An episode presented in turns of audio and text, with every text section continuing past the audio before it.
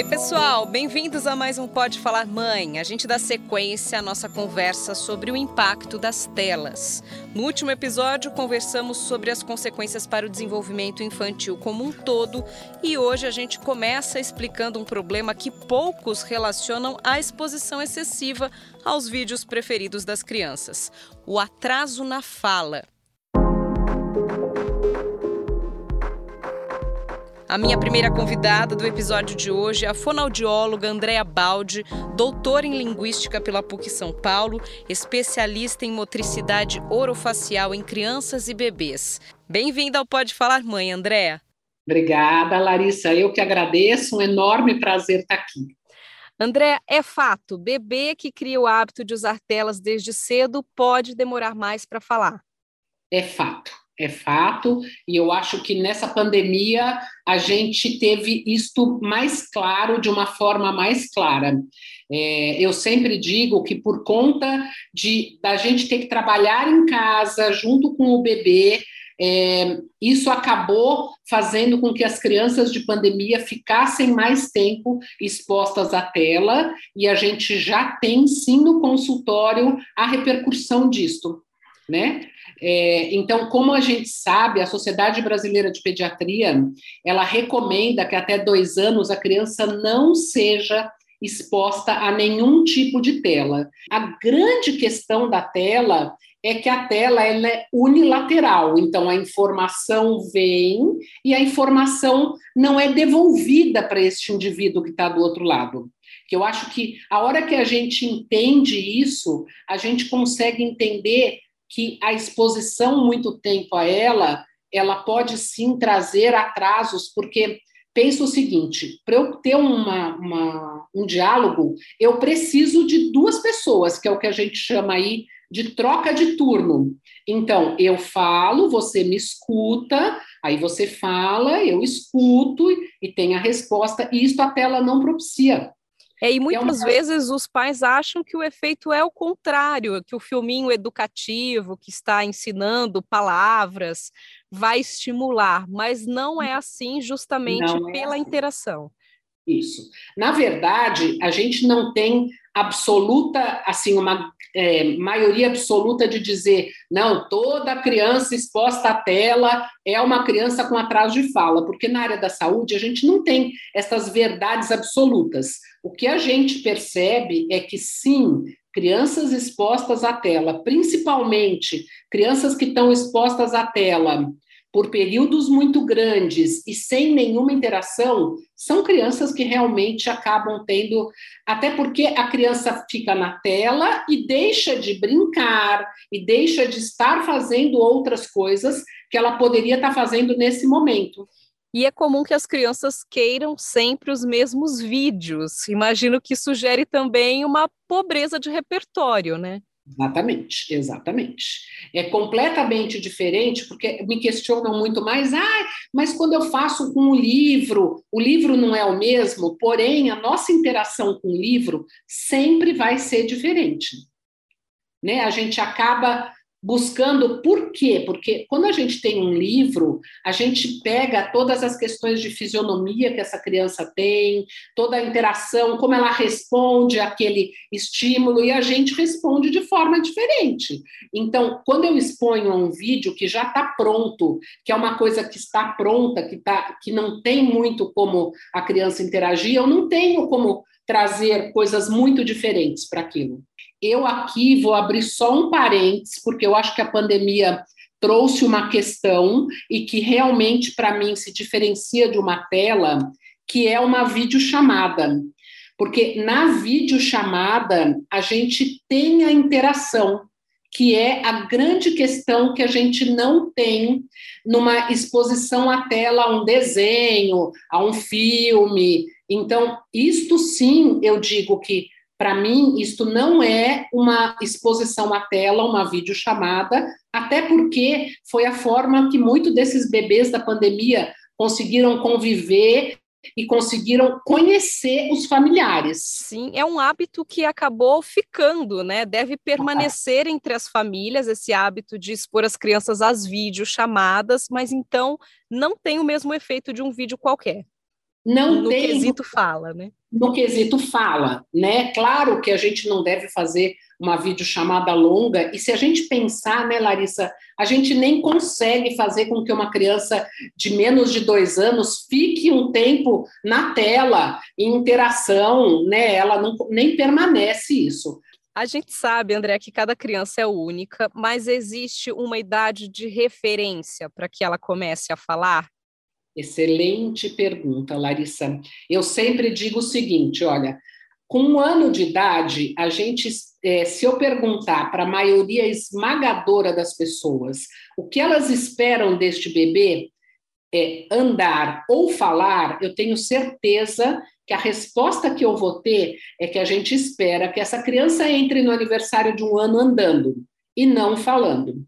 E aí, o que, que a gente precisa entender? A criança ela tem uma margem maior para conseguir uma marcha independente até 18 meses. Porém, eu preciso sim que esta criança com um ano esteja tentando as primeiras palavras. Aos 18 meses, eu já espero desta criança que ela esteja falando em torno de 50 palavras. Os marcos da fala, eles são bem mais apertados, eu digo, em relação a marcos motores. Uhum. Então, é, eu acho que a gente tem uma uma coisa que é uma crendice mesmo, de que, ah, tudo bem, meu avô falou aos três anos, o filho do vizinho falou com quatro, e que tudo bem, né? O importante é a criança andar. A gente tem uma coisa muito forte para a questão motora e para a questão da fala, a gente tem uma margem que ela não é tão grande assim. E então, eu já ouvi comentários de que a mesma área do cérebro que trabalha essas duas coisas, o andar e a fala. E por isso, Não. se a criança anda antes, ela vai falar depois, ou se ela fala antes, ela vai andar depois. Isso faz algum sentido ou não? Não faz sentido. Inclusive, é, o que a gente mais fala, Larissa, é que a criança que tem é, uma boa exploração do meio é uma criança que normalmente tem um repertório maior. Então, é, o fato, é, muitas vezes, a criança, inclusive, que anda cedo, ela é uma criança que ela tem muito recurso motor, então ela vai atrás do que ela quer e ela acaba não precisando da fala, porque ela é muito traduzida. Ela, é, quando ela quer um objeto, por exemplo, ela busca este objeto pela parte motora e ela não precisa da fala. Né? Então, o que a gente vê é que realmente crianças muito rápidas da parte motora acabam sendo crianças que têm é, uma fala menos desenvolvida porque ela não precisa de muito recurso, o que não quer dizer que uma coisa está ligada à outra. Também existe uma ideia que você me diz agora se é mito ou verdade, a questão do menino ou menina. Menino anda antes, menina fala antes. Mito ou verdade, André? de verdade, cada vez mais eu acredito que é um grande mito, e assim, eu falo que eu vou ser massacrada quando eu falo isso, mas eu acho que a gente tem uma, uma cultura é, onde a gente incentiva muito a fala para a menina e o motor para o menino. Então, uma cultura ainda muito machista, no sentido de que a mulher, inclusive os estudos todos falam, né, de que a mulher tem uma capacidade maior, mas de verdade, para mim, isso não tem ligação com o gênero, tem ligação com o que a gente é, faz em termos de incentivo e do quanto a gente dá luz para o menino, que ele seja bom no motor, para que ele jogue bola, para que ele corra, para que ele dirija carro, e a mulher para que ela fale, para que ela seja uma boa oradora, e isso acaba, obviamente, é, acarretando numa mulher que fala mais e num homem que fala menos. Eu mesmo, Larissa, sou o maior exemplo, porque eu sou mãe de quatro meninos, e os quatro sempre foram muito falantes que tem a ver com incentivo. Com né? Na minha casa, eu nunca traduzi um apontar. Voltando ao impacto das telas, inclusive a gente fala da exposição das crianças às telas, mas entrando nesse ponto também da interação, é importante também que os pais, os responsáveis, não fiquem refém das telas também e acabam dando respostas monossilábicas, vamos dizer assim, né? Acabam também não estimulando ou interagindo da maneira necessária para o estímulo da fala. É, eu digo o seguinte: olha, eu, eu acho que a hora que a gente tem o conhecimento, que a gente sabe que isto é ruim, e se a gente faz a opção de usar, eu, quem sou eu na fila do pão para julgar se você está correta ou se você não está correta em relação a isso? Porém, o que, que a gente vê? A gente vê muito o uso da tela para conseguir negociar aí, bem entre aspas, com a criança algumas coisas. Então, por exemplo, eu vejo uma, uma frequência muito grande da criança fazendo uso da tela na hora do momento da refeição, que é uma forma de mascarar uma criança que tem uma dificuldade de se alimentar, então a gente acaba distraindo esta criança e aí ela fica lá em, completamente absorta naquele momento da tela e ela come por inércia, ela não percebe que ela está comendo.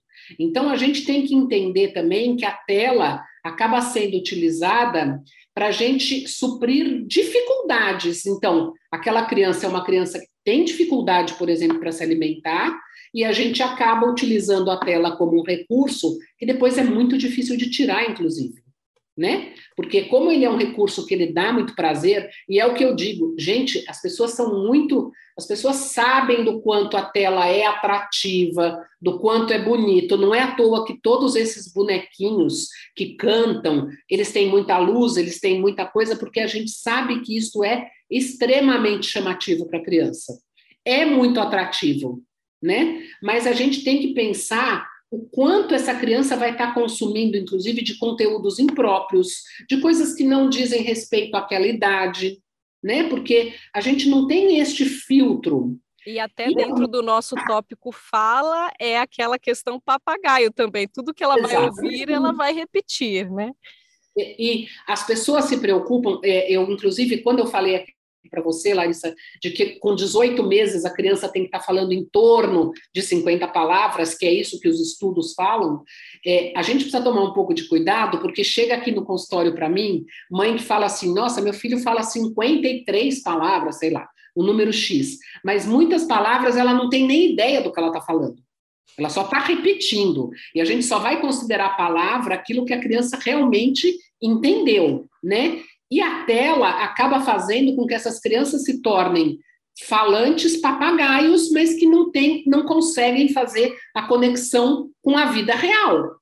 Sim. Né? Então, eu repito aquela palavra, mas aquela palavra para mim não tem significado. Isso é muito sério. Ficar atento a isso também. André, eu vou pedir para você encerrar sua participação com dicas para o estímulo de qualidade da fala, então. Então, a primeira coisa que eu vou dizer é assim: sempre a gente tem que tentar fazer com que a criança é, nos peça as coisas. Então, por exemplo, o que eu mais recebo aqui, né? Ai, mas é importante o apontar, o apontar ele é importante, ele é sim um gesto, o problema é o que a gente faz com esse apontar.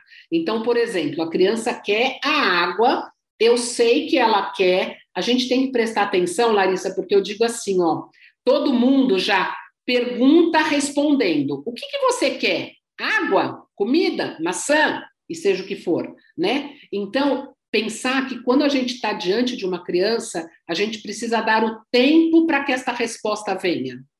E não fazer essa tradução. Então, a criança apontou, em vez da gente falar, ah, você quer água? O que você quer? Pede para a mamãe, pede para o papai o que você quer, né? É uma coisa de não traduzir logo qualquer coisa que essa criança manifeste. Livrinhos, como você já citou, são sempre bem-vindos. Bem Música também pode estimular. Música é muito legal. Criar situações da casa e repetir com a criança, então fazer ela fazer uma comida, pôr para dormir o bebê. Tudo isso são coisas riquíssimas que a gente pode aproveitar muito para que essa criança seja uma excelente falante, que é o meu maior desejo. Com certeza. André, muito obrigada pela participação, por aceitar aqui o nosso convite. Trouxe com certeza muita informação de qualidade aí para os pais e para os responsáveis. Super obrigada, viu? Eu que agradeço. Até mais.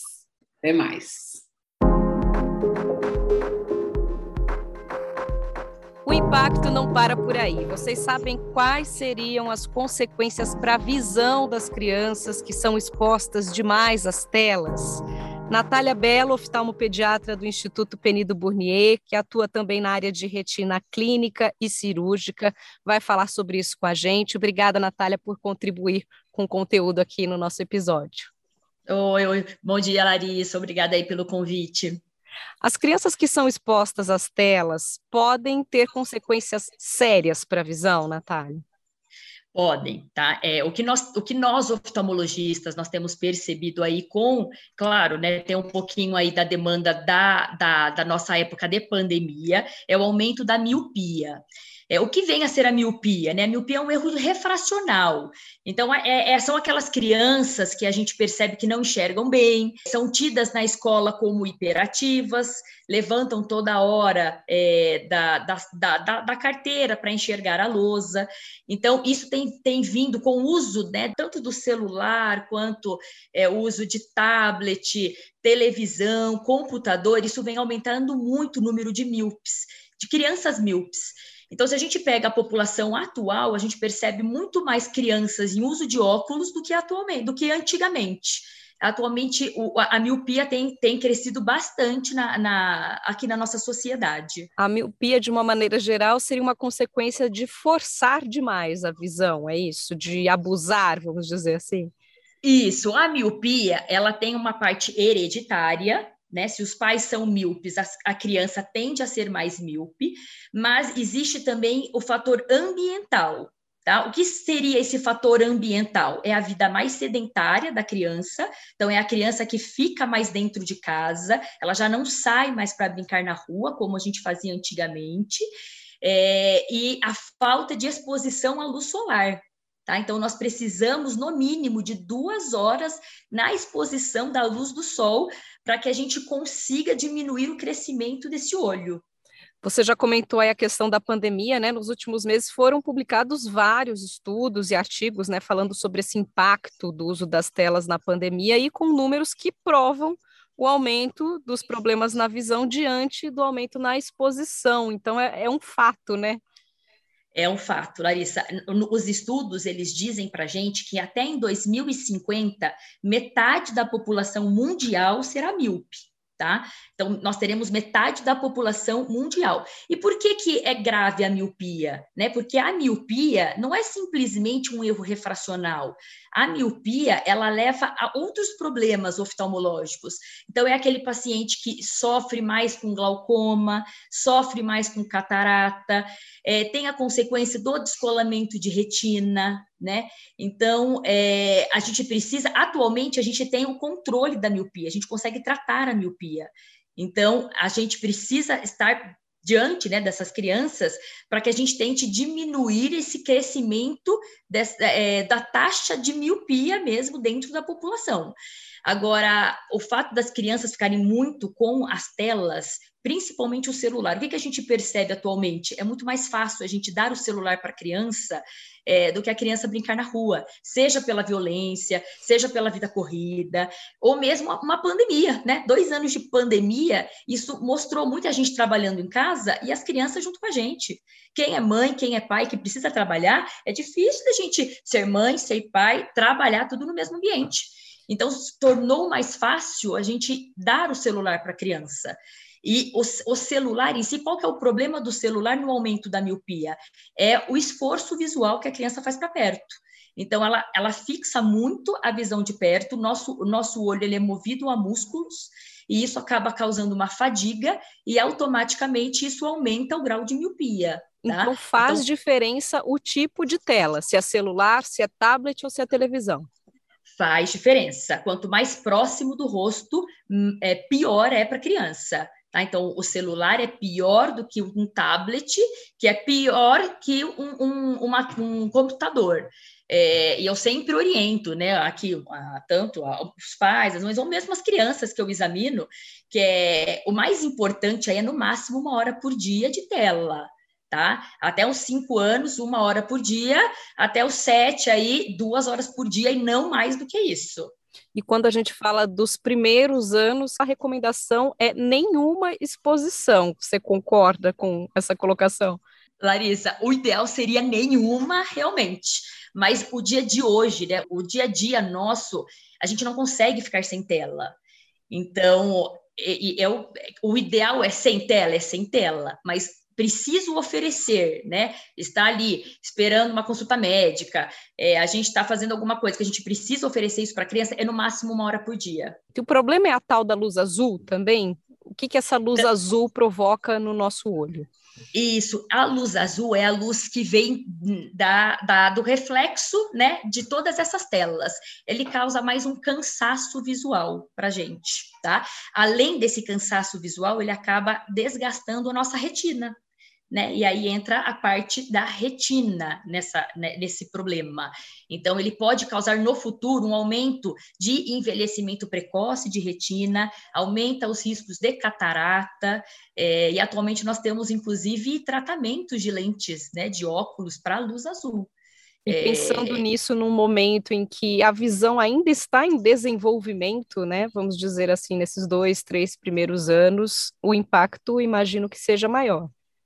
Ah, com certeza, é muito maior. E a gente vai ver isso só no futuro, né? Então é isso que é o problema. A gente precisa segurar agora para que a gente não veja um reflexo disso no futuro. Esses problemas que a gente está comentando não aparecem já na infância. São problemas lá no futuro, na vida adulta, ou podem aparecer cedo também aparecem. O grau de óculos, a miopia, a gente já observa desde cedo. Agora, é, problemas de retina, um descolamento de retina, uma, um, um, envelhecimento precoce de retina, isso nós vamos ver ao longo dos anos, né, com, com o excesso das telas.